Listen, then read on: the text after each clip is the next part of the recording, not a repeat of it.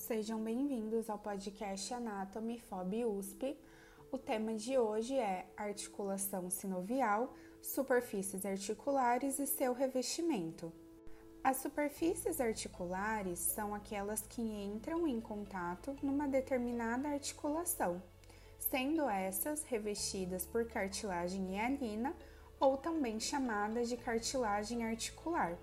Em razão desse revestimento, as superfícies articulares se apresentam lisas, polidas e esbranquiçadas, sendo estas avasculares, ou seja, não possuem irrigação e nem vascularização.